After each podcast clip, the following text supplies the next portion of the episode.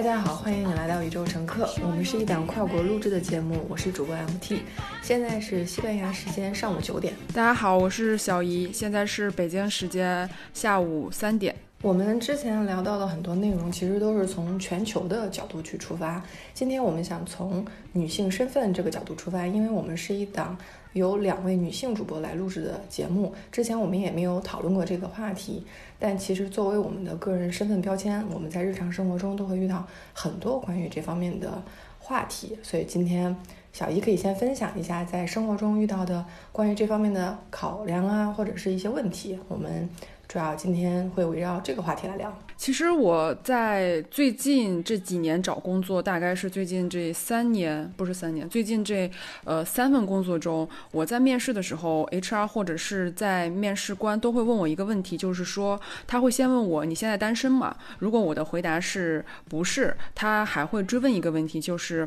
那你现在跟你的男朋友有结婚的打算吗？呃，就是很巧的是，我经历的这些提问。的提问者都是女性，反而我在去跟面男性面试者在面试的时候，呃，没有问过这样的一个问题。我觉得是可能身为女性，她更能以一种女性的思维去定义所有的女性结婚生子，可能是每个女人都不能避免或者回避的一个话题。呃，虽然说这是一个看似很简单的问题，但是我觉得依旧可以反映出现在的一个社会问题。其实现在很多政策都是主张男女平等的，比如说休产假这个政策，我们认为就是给女性更多的产假时间，是对女性的一种尊重和保护。但是在就业的时候，往往这个政策会让企业在雇佣一个女员工的时候有更多的忧虑，所以也就会出现。为什么我在去面试的时候，所有的女性面试官都会问我这个问题？就是你现在是单身吗？你如果不是单身的话，你接下来有打算结婚生孩子的问题吗？我觉得应该是很多女性面试的时候都会面临这个个人的问题。那其实我之前有了解过，在北欧的国家，男女其实是同时休产假的，也就是说，我给到你三个月的带薪休假，女性如果想提前结束，比如说我可能两个半月我就想回到我的工作岗位，那那么是可以的，但是。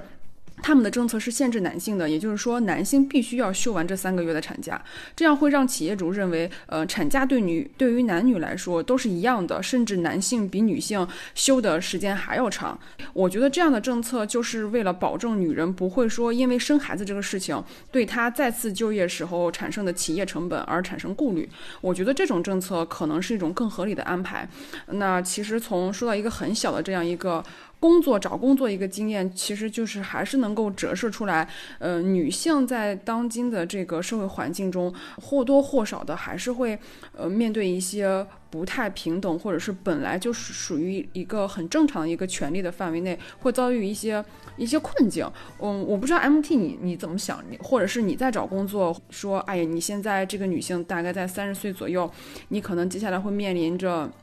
结婚生子。因为我在工作的五年过程中都没有换过工作，其实是在一家公司，不太会面临到面试的问题。但是我的确遇到我面试的其他女性，她们会对自己的自信心比较弱，她们会把自己的姿态放得比较低。但是我面试的一些男的应聘者，他会觉得自己特别厉害，特别有呃能力。就是在这个过程中，我后来学到一个词儿，就是英文里面就是。Fake it until you did it，就是说假装你有这个能力，即使说你一开始没有这个能力。这个让我很惊讶的就是我在个人的生活中，其实也常常思考这个问题。我会觉得男生经常表现的就是一种非常有自信的感觉。你后面做出来的成果再说，但起码前面百分之五十，在不管是在共事的过程中，还是在一起执行一个项目的时候。他给人的感觉就是这这事我罩得住，但是女生女士女生的员工经常会表现一种就是有这种很忐忑，就是他对这个报的这个最后的结果能出什么样的成果非常的不确定，这就是。我也是一直在想，就是为什么男生和女生会有如此大的不同？你说的这个，我之前是有看过一些报道的，包括一些言论，就是说男性的确接受一份新的呃升职加薪的工作的时候，嗯，如果说一个男性他可能不需要具有百分之百的肯定性，他就会给对方表达出我能够做这个东西，就是我是可以胜任的，哪怕他心里只有百分之五十的呃成功率，他也会觉得。我肯定能够完胜这份工作。但是相对于女性来说，如果这份事情她没有百分之百的把握，或者是没有百分之八九十的把握，她很难去，嗯。去真正的去告诉对方，我可以胜任这份工作，或者是我完全可以去接受这份工作。现在一些言论还是在讨论说，有的时候大家会说，现在男女还不够平等吗？你们还想要怎样？其实，在我们日常的生活里，不仅是男性会有一些大男子主义，呃，有一些女性在潜意识中也会有自卑或是看清自己的这样一种想法或态度。就包括之前咱俩谈谈论到的，女性在去接受一份对她来说感觉是更。困难或更有挑战的时候，他往往其实是有自卑或看清自己的。那我觉得这是一种潜移默化的行为。嗯，这种行为可能就是从我们生长的环境啊、教育啊，以及他人对我们自己的一种评价中，慢慢形成一种固定思维。嗯，哪怕是接受过良好的教育啊、健康的人际关系，但是有的时候女性还是会觉得。自己还不够优秀，或者说我只有嫁给一个比自己更优秀、更能挣钱、地位更高的人，我才觉得我是嫁对了人，或者是说我的选择是正确的。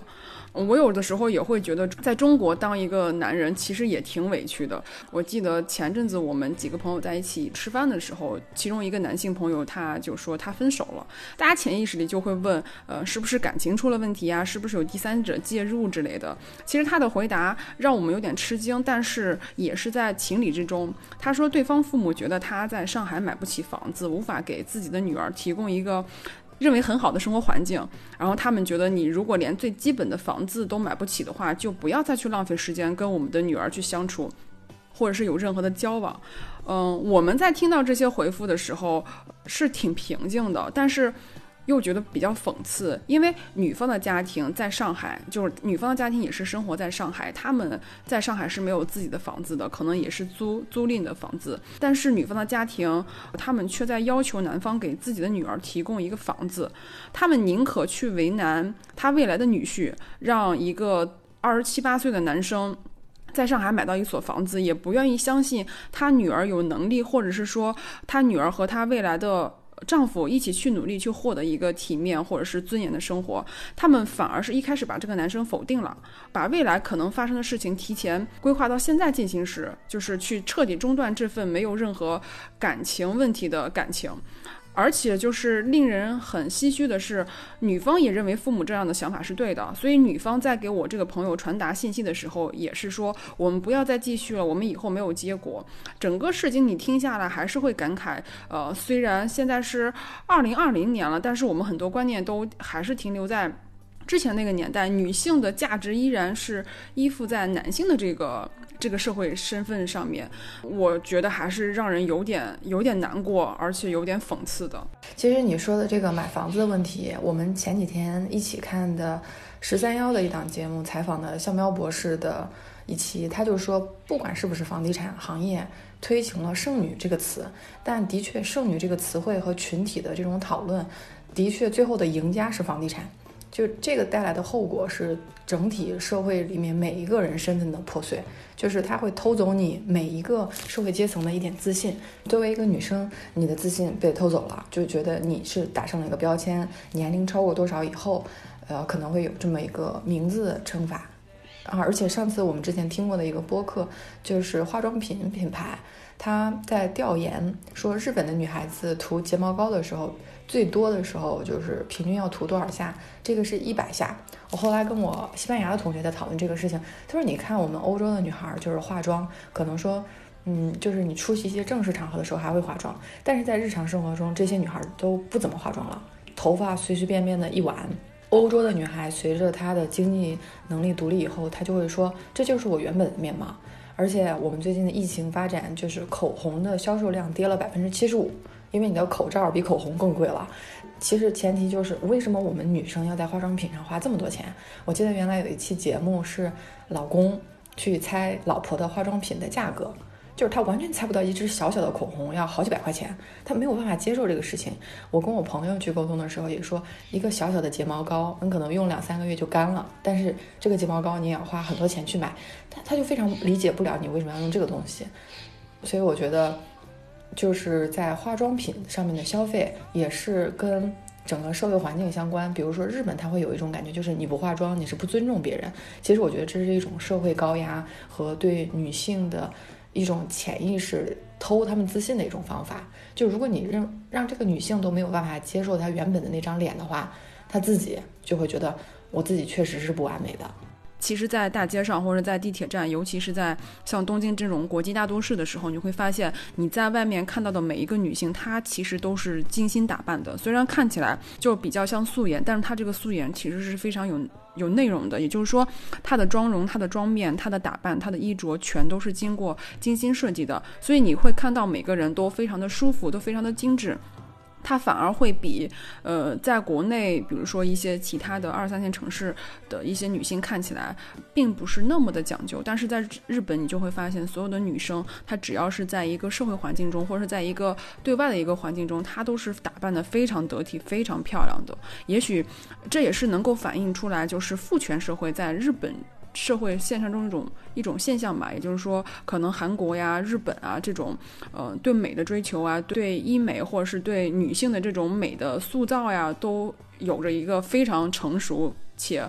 专业的一个一个行业或是一个领域。我觉得我比较幸运，是我从小生活的家庭并没有特别的男权，或者是说，呃，我家里人并没有要求我必须要成为一个女生，或是要成为一个什么样的人，反而我的父母。会教育我，就是更加的独立。我记得印象很清楚的是，大概是上高中的时候，我不是一个学习很努力的人。有的时候父母他就会觉得，嗯，作为一个女孩子，你一定要好好学习，只有学习能够让你去获得更广阔的世界。当时我就是在父母的这种强逼下，其实我是体会不到，就是说学习能改变命运这件事情。我总觉得父母就是为什么总是一个劲的逼我学习。我记得非常清楚，我曾经非常的。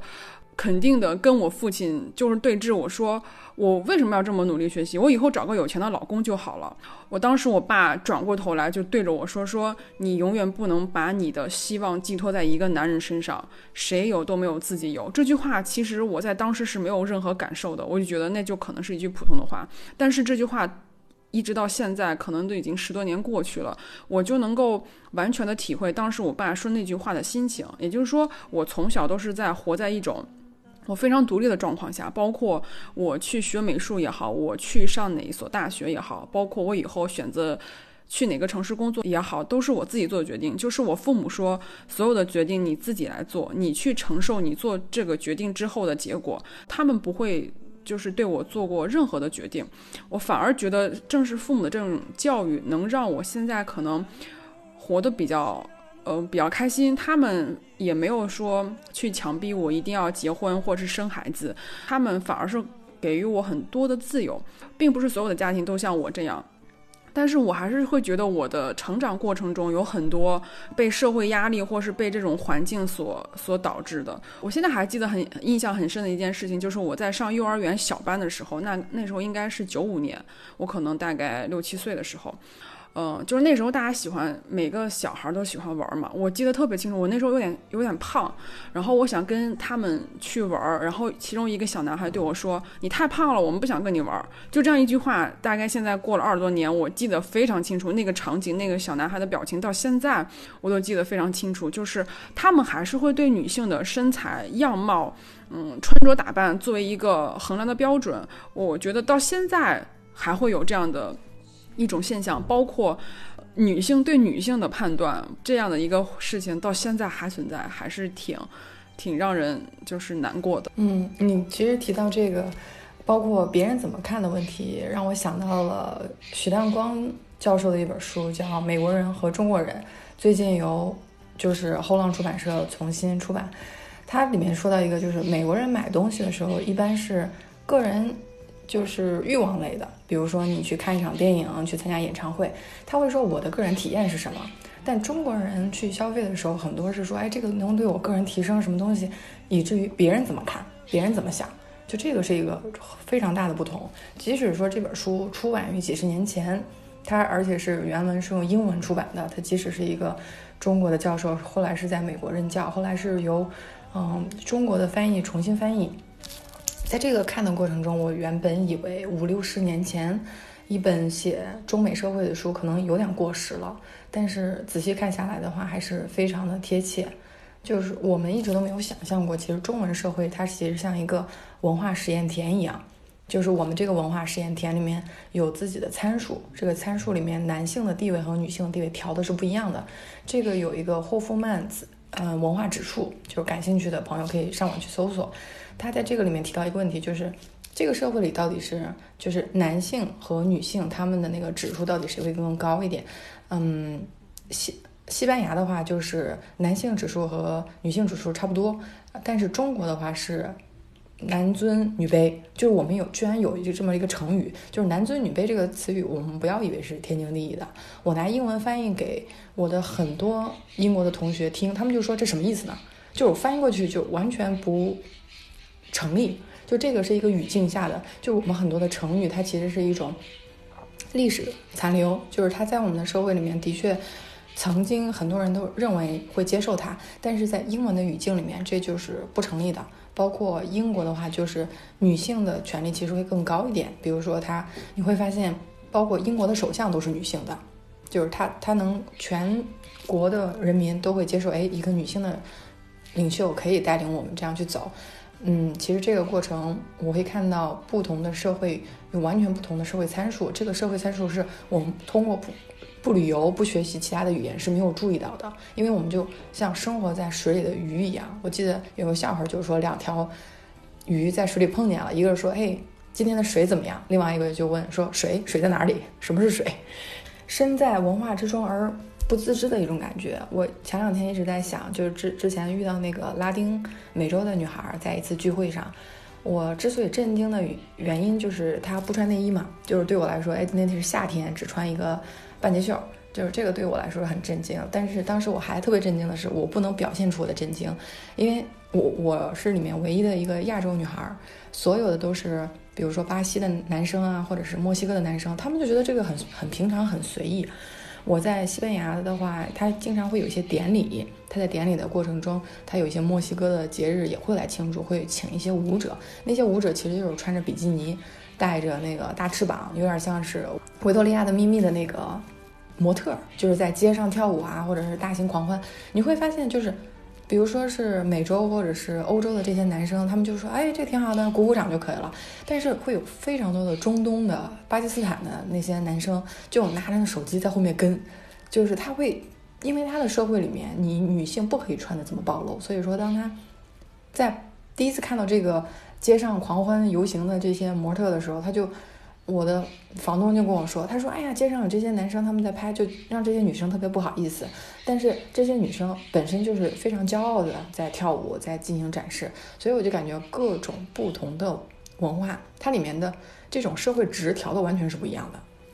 就是在二零一四年的时候，伊朗还有就是很多女性因为呃把头。”就是把头巾摘掉的照片发到网上，就发到社交媒体上，被道德警察抓走。其实这件事情对我们来说其实是很惊讶的。二零一四年那时候，我们其实可以在就是在任何的社交媒体上发我们想发的任何照片，但是伊朗依然还会有这样的情况，就是被因为把头巾摘掉，然后被道德警察抓走。其实你会发现在不同的维度，嗯，女女性的这种身份，包括女性的自由，都是很局限的。我也记得你曾经跟我就是分。享过，你在看书的时候，呃，发现剑桥大学他接受男性教育长达六百多年，直到一八六九年，他才被允许建立女性学院。那其实这件事情，如果你不告诉我的话，我可能就会默认的以为这个女性女生能上学，她就是从从生来就有的，就这个不让女性上学这件事情不存在的。也就是说，当我们没有去接触更多的文化，去接受更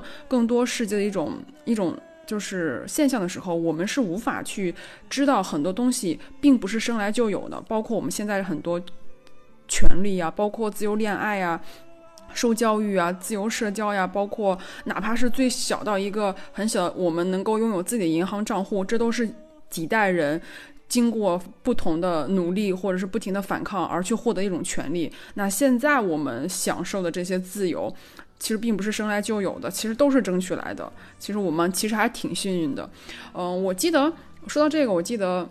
我之前跟我发小就是分享，就是聊天的时候，他有跟我分享过一件事情。他说，呃，他父母非常恩爱，呃，其实这这件事情其实听起来就是很平常。然后他就说，他就开始跟我表示怎么恩爱吧。他讲了一个事情，嗯，这件事情是我刚刚想到，我觉得还还挺有中国特色的，呃，就是他说。嗯，在他们家里，因为他是两个孩子，但是他们家里，如果爸爸今天晚上回来回家吃饭，他妈就会准备比较丰盛的晚餐。那比如说，按按计划应该是七点回到家，然后大家一起吃晚饭。但是爸爸可能由于某些原因，然后没有准时回家，那他们家在这个点是不能吃饭的。比如说晚饭必须要等到。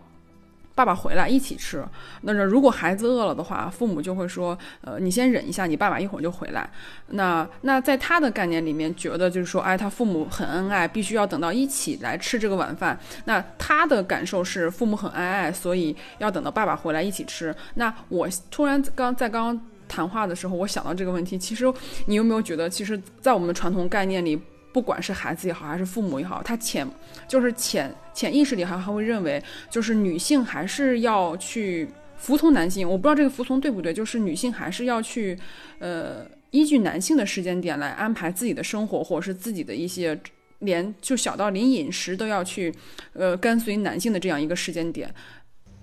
嗯，这个你知道，在日文里面，丈夫他是那个汉字啊，他的发音是偶修紧，他的汉字是主人。我在学啊，你们怎么把这个丈夫叫主人？后来一想，我们中文其实丈夫也是主人的意思，包括 Mister，我们之前讲过，就是英文里面先生这个意思，它的英文原词就是 Master，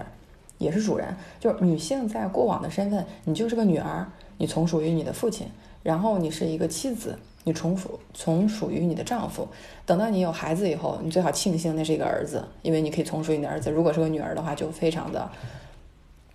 嗯。就是提到这个女儿的身份，我们都在看的一本书是崔娃诺亚的《生来有罪》，它里面提到一个，就是他就是看这本书，当然也是笑中带泪啊。但是它里面提到一个，就是他妈妈是女儿，他说他后来说了一句话，让我就是真的是有点就是一下子就卡壳了，我当时就不知道该如何去做想。他说在非洲，你作为一个女性就是挺没用的。他说在世界上，可能只有在中国。身为一个女孩才能更没用了吧？我当时就在想，就是他怎么知道，就是就是中国不喜欢女孩这件事儿，就是口碑就传到南非了。我当时心想，你想他做，他本身人生就是一个 hard 模式，他是一个白人爸爸和一个黑人妈妈生的混血的小孩，他从小就是像种族隔离的这么一个过程中，非常身份危机和生来有罪的这么一个身份，但是即使。在他这样的环境中，他的乐观性格还给到他这种自信，就是他可以去嘲笑中国的女孩政策。其实我当时看的时候就不知道该如何作想。我是没有生活在这样的家庭，因为我奶奶有五个儿子，就是她生这五个儿子。就是并不是为了生儿子而生，而是说他很想要一个女儿，但是没有办法，他要了五个孩子以后还是还是儿子，所以他就打算我不要再生了。结果这五个儿子除了我爸之外，其他的四个儿子生的也是儿子。然后我奶奶整个人生就有点类似那种崩溃，就是说为什么我要一个女儿这么难？所以，当我爸爸生了两个女儿的时候，反而我们就成了呃家里的那种掌中宝。所以，就是我从小就是在奶奶跟爷爷的那种爱的关怀下长大。就是说，终于有一个女孩，他们是多么迫切的想要个女儿，他们反而觉得呃，并没有觉得男性呃能给这个家呃光宗耀祖之类的。包括我们家也是一个类似于女性站站在一个比较强势一个位置上，我们家就是并没有说。女性一定要下厨房，反而是是这样的，就是在我们整个家庭里面，呃，男性是是下厨房的那那一波人，然后女性是前期收拾家的那波人。就是说，比如说我接下来要去家庭聚会，我要炒大概十个菜，那 OK，女性会把这十个菜洗干净，然后放在那里，然后男性去切菜、去准备菜，然后去炒菜，然后女性吃完饭以后再去把这些呃碗呀、筷呀去收拾好。就是这是一个，就是我们是一个。就是合作分工的一个一个状态，并没有说这些东西女性去做，然后男性男性等着吃，并没有。所以是说，我从小的就是概念里面，觉得男女下厨房是一件非常平等的事情。包括现在，我爸爸还会自己去洗自己的衣服，我妈是很少会去会去洗我爸的衣服的。包括我之前还看到。李安的一个故事，就是其实大家都知道，李安当年在家里写剧本的时候，他是没有任何收入的，也就是说，整个家庭都是他老婆在外面挣钱来维持整个家庭。有一次，他们两个人一起去菜市场买菜，有一位老妈妈就跟他的妻子说：“说，哎，你真好命，你看你的老公来陪你买菜。”然后他妻子就有点觉得有点尴尬，说：“呃，说你搞错了，是我陪我老公来买菜。”就这件事其实是大家潜意识都会认为说：“你看，哎呀，那个你们俩一起去菜市场，你老公真真好，能够陪你花，就陪你在菜市场去花时间买这些事情。”但是。但是其实事实不是那样的，就大家还是觉得，呃，男性应该是在外打拼，然后女性应该是主内，然后去负责一切的家庭事务以及照顾孩子。那我觉得这件事情在当代这个社会，或是在一个比较现代的这种关系里面，其实它是不是很成立的？嗯，这个其实像你提到李安的这个，也是因为我们大家对他的电影比较熟知，对他的成就后来认可。他其实自己提到，当年七年待在家里，其实压力也非常大，就是因为外界的评论的确是非常尖锐的。这也就是说，我们之所以聊就是女性这种身份，其实在中国目前，比如说有一些职位啊，或者是高管，或者是。我们会看到，比如说有一些开会的时候的照片，你会发现它里面的女性的担当其实会比较少。在这个过程中，其实其实是对女性和男性双方的一种不平衡。因为我会发现，像你刚才提到的是北欧，他们对于男性、女性啊这种身份的平等的做的努力比较多。比如说像产假这个事情，后来我看到韩国的电影是八二年生的金智英。那个电影看的其实也是心里非常的沉重，因为即使说像韩国那样，你可以去休产假，但是产假后面还有个潜台词，就是男性你一旦休了产假以后，你就不要指望着有任何的升迁了，你就相当于在你人人生的以后所有的工作阶段叫做冷板凳。这个是，就是即使说韩国学到了这个产假的这么一个形式，但是我可以分享一个我个人的故事，就是我之前在。啊，去纽约参加一个国际会议的时候，因为嗯有一些亚洲人他就在聚集，然后我们就过去聊天，结果发现那个是一个韩国人，韩国人那个大概是四十多岁，他就明显对女性特别不尊重，因为当时他问了我一个问题，就是说啊你在这儿住在哪里？我说住在朋友家，他说啊我也是你的朋友，就当时我我就跟我们所有的那些美国的朋友都震惊了，就是你这你就是你开玩笑也要有个度啊，就是在这个过程中。非常震惊，就是你当你把一个韩国人、把一个中国人放在一个纽约那样的环境里的时候，你会发现这两个人的语境会让周围的人，就是他会产生诧异。就像我刚才说，就是为什么拉丁女孩那件事让我诧异的点，不是因为我觉得很震惊，我觉得我震惊的原因是我是里面唯一一个觉得震惊的人，就是对于他们所有来说，这是一个非常正常的事情。你刚才提到一个像剑桥大学女生不能入学这件事儿，包括我去希腊。苏格拉底的市场，女性也是不能进去辩论的。你会发现，所有的哲学家里面好像没有女性哲学家，就是她不能参与到这种城市管理的统治里。就包括英文词说 member，就 members 这个词在拉丁语就里面只就直指男性，而且女性很早之前她都没有名字的。你仔细想一下，就是包括这个名字，好像就是还有我们就有什么传男不传女这种事儿，就是好像女孩就是。他的身份并不是很重要，而且我我在我去参加参观博物馆的时候，有一个印第安人的酋长的房子，他是开大会的。那个酋长的房子的房顶是拿各个部落的门，就是他有一个族标，就是组成的。当时的那个带领我们的那个带领员，他我们就站在，就是男男女女都站在那个。啊，房顶下面去看这上面的徽标，他就意味深长地跟我们说一句话，他说：“这这个房顶当年女性是不能进去的。”我当时就跟他说：“我说这很正常，我说剑桥一百年前还不允许女性入学呢。就是我们现在习以为常的这些女性的一些身份，就是我们可以有银行账户，这个我们就觉得很新鲜吗？我们觉得，哎，你随便开个户很新鲜。但是对可可香奈儿来说，她当年就开不了她自己的账户。”这个可可香奈儿，而且不是特别久远的事情，就是二战以后的事情。而且你去看可可香奈儿的电影，他就是说，他们当时女性都要穿裙子，你穿裤子的话，有可能也会跟警察谈话，就是他觉得你，你没有守这个道德。就是我们现在看这个东西都特别匪夷所思，觉得很遥远了。其实只是因为我们社会的进步速度快了。在特朗普就是上任的时候，他就曾经对白宫的女性就是职员说：“你们能不能穿上裙子？有一种女性的特征。”还包括他还会对白宫的男性工作人员说：“你们一定要就是要穿得像绅士一样，有一种男子的气概。”其实你看，他潜意识就是说，女性要穿裙子，男性要打扮得非常绅士。我们现在会看到很多呃女性，就是成功的女性企业家，当她们成功以后，她们被采访的时候都会问到一个问题，就是这个问题太普通普遍到说，就是大家都觉得习以为常，他们都会问你是如何来平衡事业和家庭的。其实我觉得这个问题。单纯是女性的问题，其实它背后是需要多方来共同完成的。如果说你没有一个你真正理解或是真正尊重你的伴侣的时候，你只靠女人一个人是无法既上厅堂又得下厨房，既要维护感情又还要买房买车，甚至还要花很多的时间去精心培养你们的孩子。这个事情我在后来呃就是有比较多的思考，是因为我在高中恋爱的时候的恋爱对象，他们家庭就是一个很明。显的女女强男弱的一个模式，这里的女强男弱其实并不是说他爸爸一事无成，相反他爸爸也很成功，只不过他的妈妈更成功，所以在整个家庭的氛围里面，他的爸爸参与感是要比妈妈多很多的，因为呃，因为当时我已经非常多的去参与他们家的生活，嗯，跟他们的父母也非常熟悉。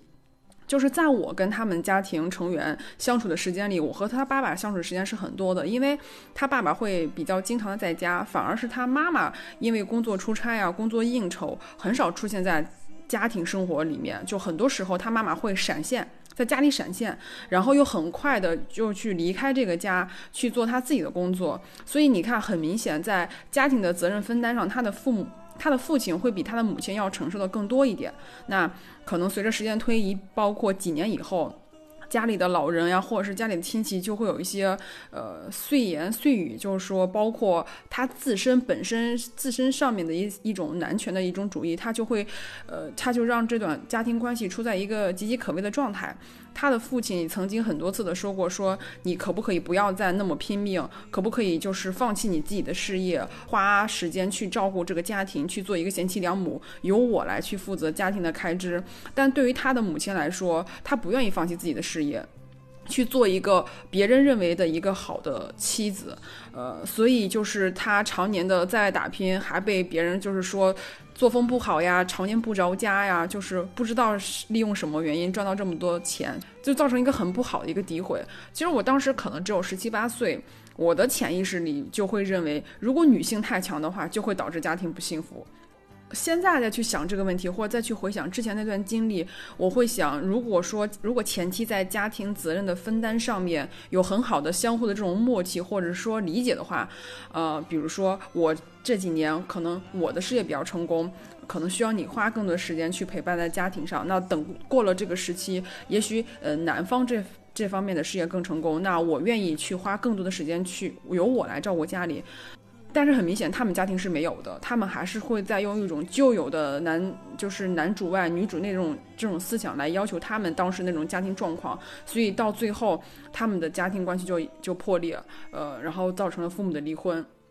这种现象到现在还是有的，就是大家还是在去很。觉得女性应该更多的去做更多关于家庭的事情，去照顾家庭，而男性更多的是去在外面打拼。包括就是比如说现像现在，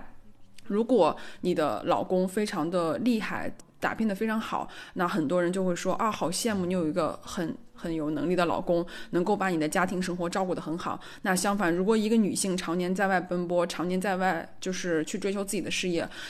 没有太多的顾及家庭的时候，大家就会说，哎，这个女的也不顾家，常年在外面浪什么之类的。到现在还会有这种现象，我觉得，呃，挺让人难难过的。包括可能很多女性在面对这样的一种这种声讨，或是这种社会环境的嘈杂的环境下，她们很多人也就放弃了自己的职业，去去选择去当一个更多的一个付出者。嗯，是的。如果说女性只是在这种付出的过程中，他没有反思，也没有分享的话，的确会造成他活在一种浑浑噩噩的状态中，不知道如何怎么去过，就有点像是咱们刚才聊的那个韩国电影《金智英》的感觉。其实金智英她在生活中并没有觉得很愤怒，她只是觉得很迷惑。就是当时他站在阳台上看着那个落日，他的脸上其实不是生气的表情，他其实就是很困惑。我其实，在看韩国，包括看日本文化的时候。我觉得这两种文化都是中国女性文化的非常好的对照，包括我自己去学日语，其实日语在国际上并不是，它既不是学术的语言，也不是商业的语言，它就是一个文化，就是跟我们亚洲文化比较近的一个文化语言。我之所以去学它，是因为它给我一个重新可以审视中国文化的机会，就是我可以很轻易的去批判。呃，日本文化，我说你这个翻译把丈夫翻译成主人，你们这个女性就是自自己把自己的姿态放太低了，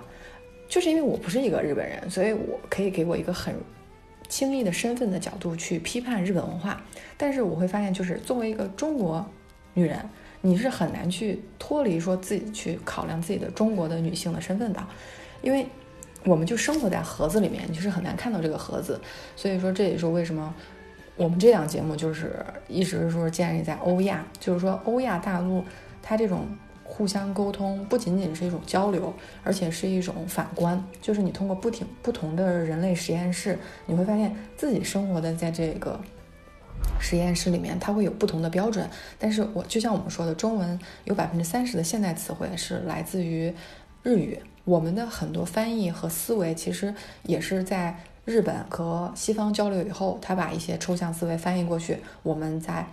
直接用繁体字借鉴过来。就在这个过程中，我发现日语它不但是一条通往日本的路，它甚至是一条通回中国的路。就是在这个过程中，日本的女性，包括为什么日本女孩化妆化的那么厉害，就是涂眼睫毛要涂那么久。而且就是它的美妆，我的确承认它的美妆产品使用起来非常的感受非常的良好。它每年的化妆品的产业给国给国际的它的税收也贡献了一大块儿。但是我还是认为，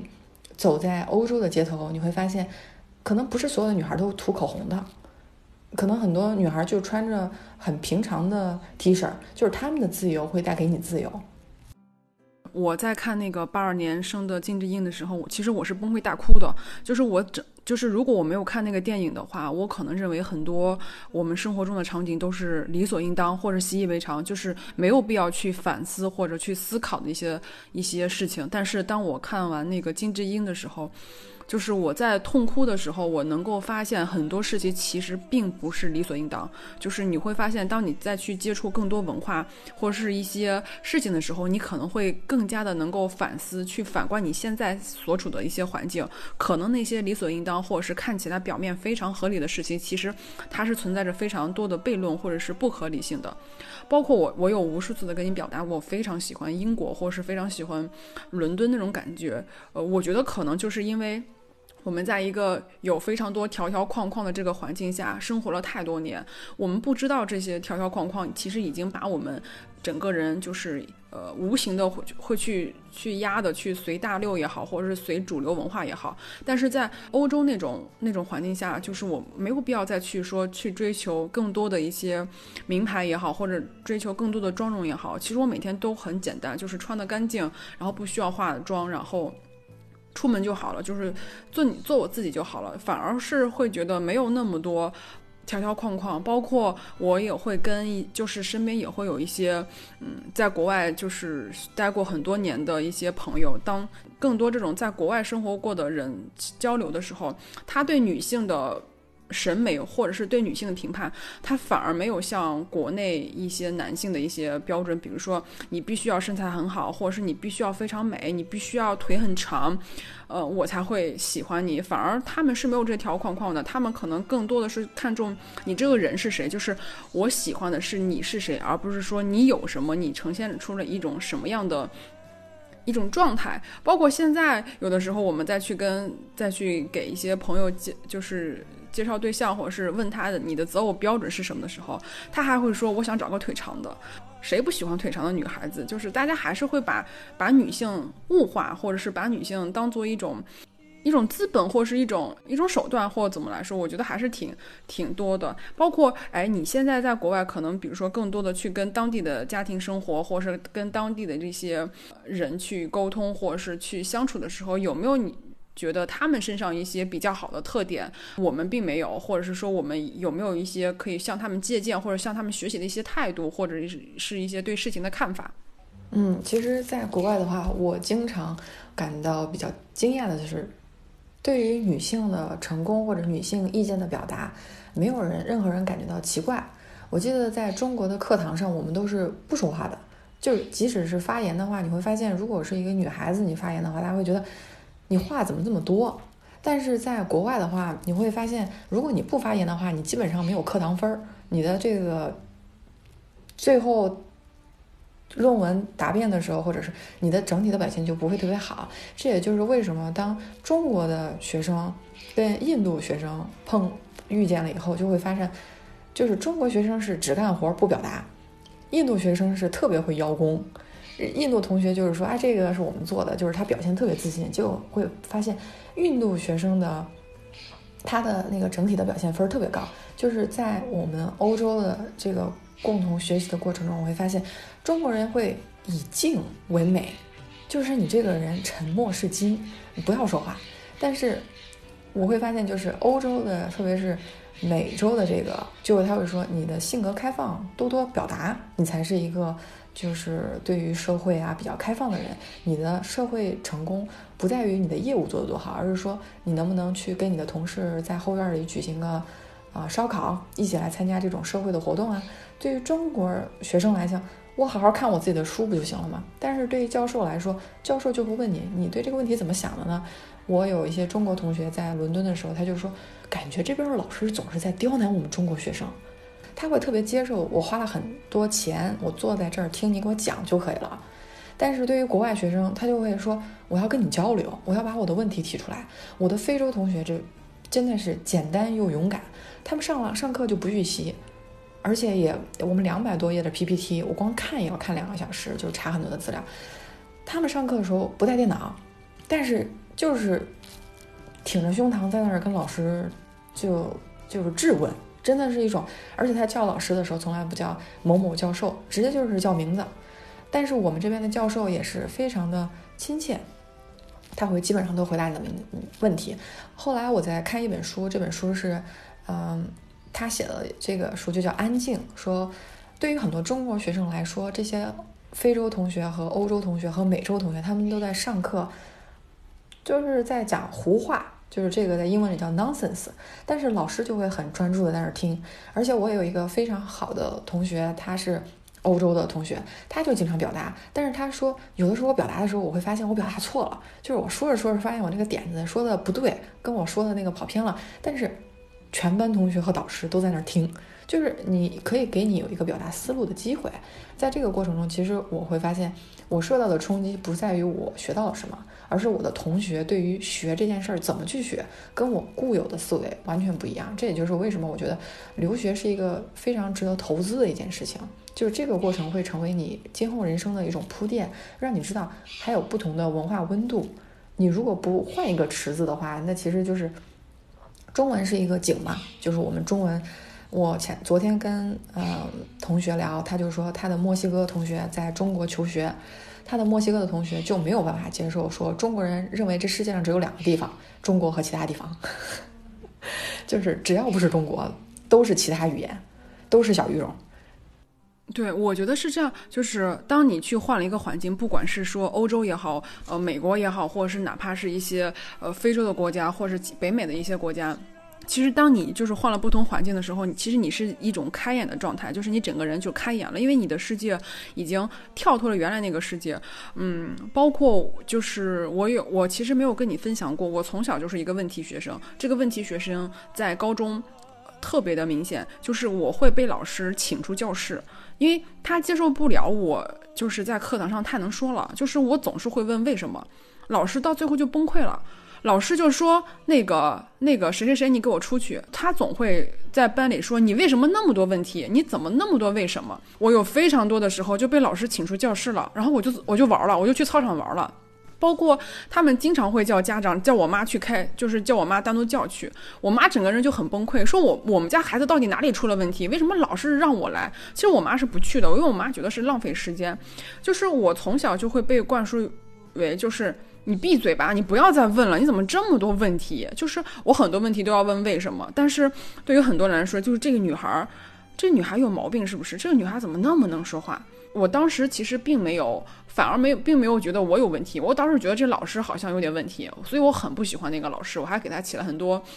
外号什么之类的，嗯，包括到后来我工作的时候，我也会经常问为什么。其实我有，就是我有经历过，我的上司是男性，当我再去跟他问为什么，或者说我。让他给我一个解释的时候，他其实他很直观的就会告诉我，你不要问为什么，直接做就好了。那这是完全不符合我个人性质的，就是我从小就是一个问为什么的人。就是你突然说你不要问为什么，你做就好了，我说的就是对的。那这种这种是完全会让我很崩溃的，所以我就选择离开了那个体制。其实你会发现在现在这种社会里面，不管是你在一个多么好的一个一个公司体系，还是说你的上司拥有怎么好的教育，或是怎么。怎么样高的一个职位里面，他对女性的一些发声，包括一些女性的一些做法，他还是说从骨子里就要排斥，就要遏制你。他害怕你超过他，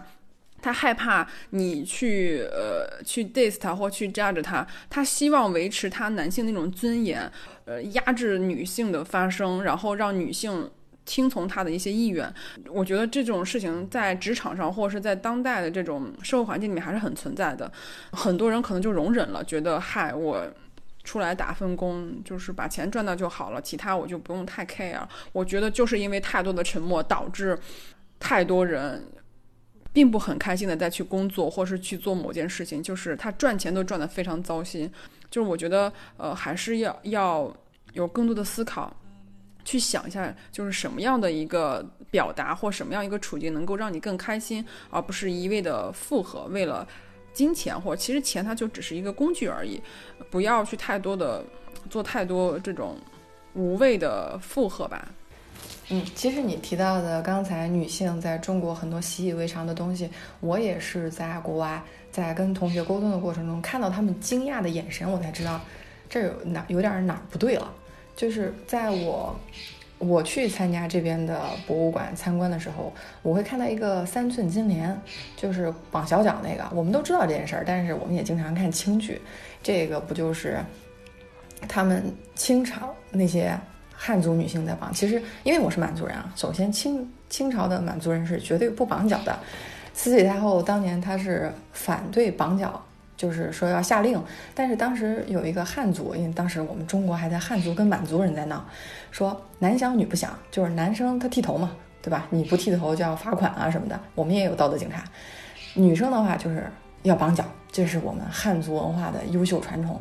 我一直以为绑脚这件事几百年前都不存在了，结果没有发现，就是没有想到啊，就是国外收藏了一个三寸金莲的这么一个小脚鞋。说中国绑脚持续了一千年，直到一九八八年，最后一家生产绑小脚的这个工厂才关闭。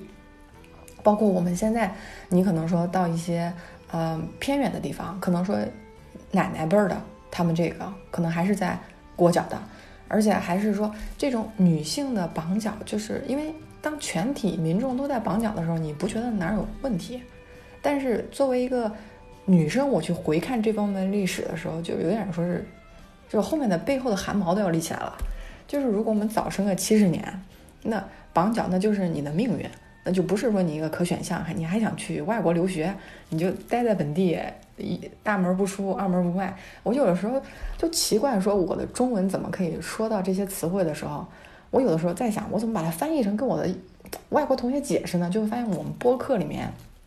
大概有百分之三十的东西我是翻译不了的，就是什么大门不出二门不迈，这是什么意思呢？就是中国人每个人都能理解的意思，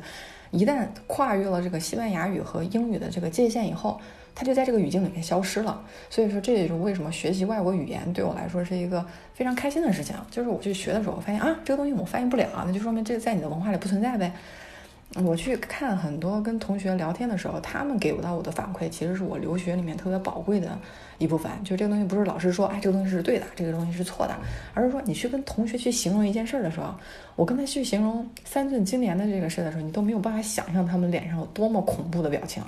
就是就是胆子小的都能就觉得就是面目狰狞那种感觉，就觉得特别痛。所以说。我们就是国内的有这些文化，有这些，嗯，思考和这些字词，它是也有国际限制的。就是当你的人，你通过一本护照你出来以后，你的很多思想，其实你会发现很难带出来。你即使说带出来，你在跟他们一沟通的过程中，会发现他们觉得这事儿特别奇怪。我在想，清朝那些，比如说我们的那些男士，要把一半的头发剃掉，后面要梳辫子，这个我们经常会看到古装片，也觉得没什么。但是直到现在，我们在看《千星之城》那部电影的时候，它里面就还会影射说中中国人这个，比如说你们有很奇怪的着装。我当时是从外国的视角去审视中国文化的时候。才会发现，你要有多副的文化眼镜去看待这个事情，不是说我们就是中国人，我们两个中国女孩，中国好的不得了，不是这样的，就是我们也要有一个比较实事求是的一个态度去交换信息，去用大量的沟通和对话去聊哪些文化细节在对方的眼里看起来非常奇怪。其实还有一个就是我们中国里面有很多词汇，比如说我妈妈。她是女孩，但是她生的这个女孩，我在家里就叫外孙女。但是我的舅舅，因为他是男孩，他的女儿就叫孙女。可是你知道，在英文里面都是 granddaughter，就是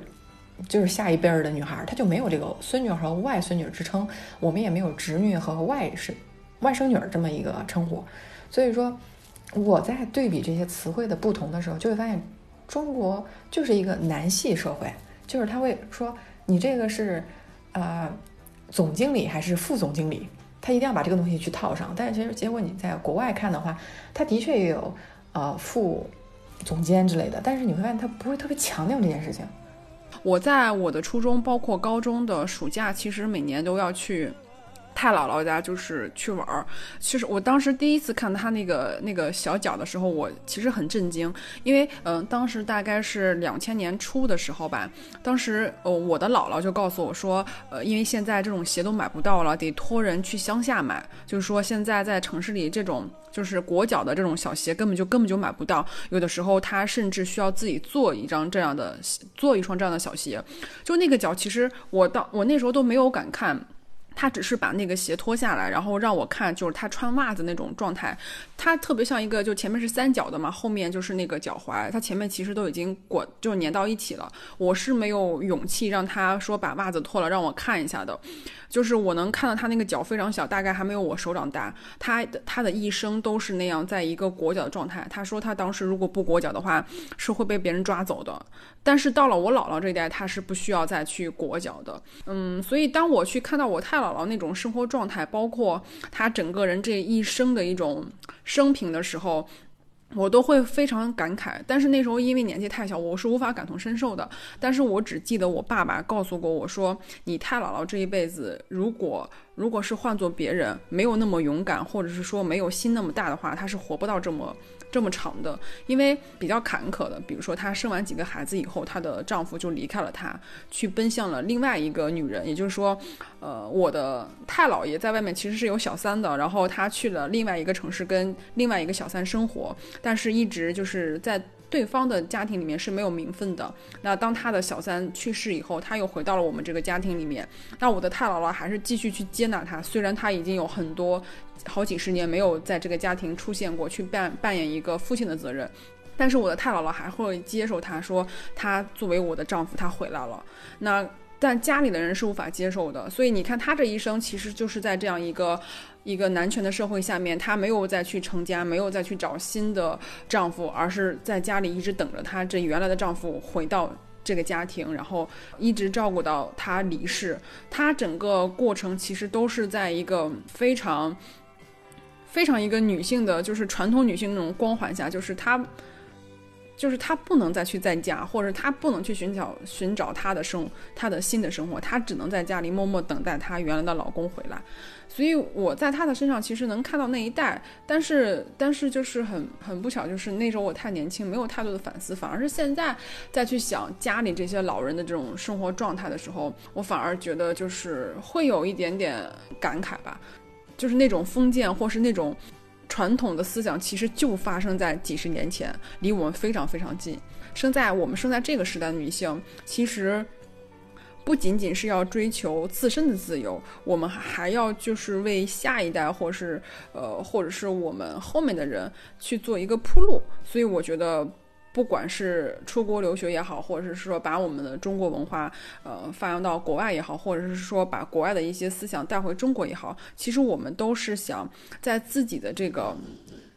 就是哪怕是一颗螺丝钉，我们也想把这颗螺丝钉的作用做好，为下一代可能会带来一个更好的一个一个环境，因为我们现在享有的这一切都是好几代人努力得来的。是的，而且你说上一代的付出，其实我知道前几天才知道，中国的第一位女教授，她是陈恒哲，而且我们的教科书里面就是说，发起白话文运动是鲁迅的《狂人日记》。其实陈恒哲当时在发表在报刊上的一篇白话文小文，叫《一日》，就是一天的意思。它里面就是讲到，就是中国的留学生在美国生活。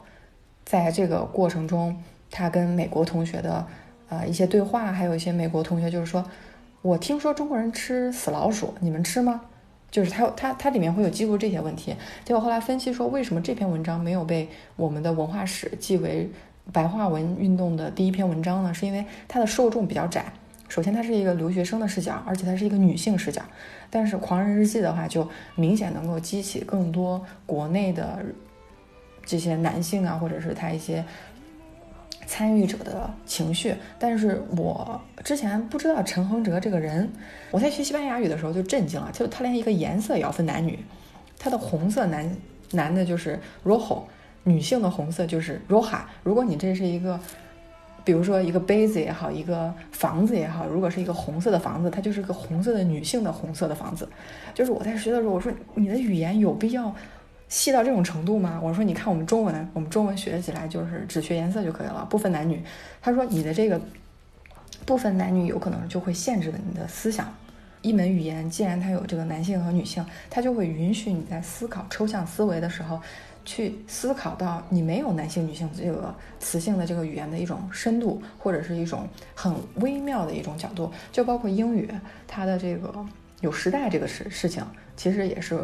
给我非常大的启发，就是基本上改变了我去用中文去思考的一些节奏。对，也许就是因为我们在思考的过程中，可能就漏掉了一个女性思考的角度。这也就是为什么投射到我们整个社会的时候，有这么多可能说对女性的一些偏见或者是一些误解。这个其实都要在。未来的过程中，不断的去交流、去沟通，我们的开放性的一个态度，其实是一切对话的一个基础。中国文化不但要用中国去传输出去，而且要翻译成一种他们能够听得懂的语言。就是你要作为一个中国人，首先要把别人的语言学透，站在别人的角度上去，再给别人介绍中国的文化，这样才会去有一个共同对话的结果。因为不管是用西班牙语还是用英语去介绍中国文化的时候，他们。都是介绍的非美非常负面，就我们吃的东西很奇怪，我们穿的衣服也很奇怪，我们的文化也很奇怪。但是作为我们来说，我们是就是能做一点是一点吧。对，其实最后也非常推荐许卓云教授说的一句话，他说：“你看东西要看一件事情的本质，不要只看它的表面飘过去。”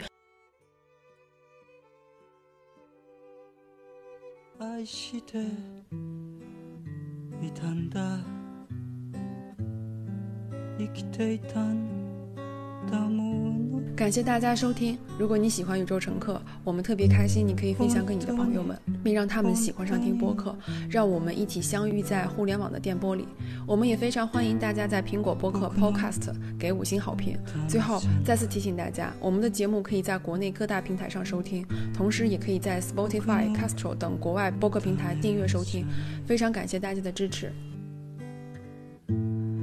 僕の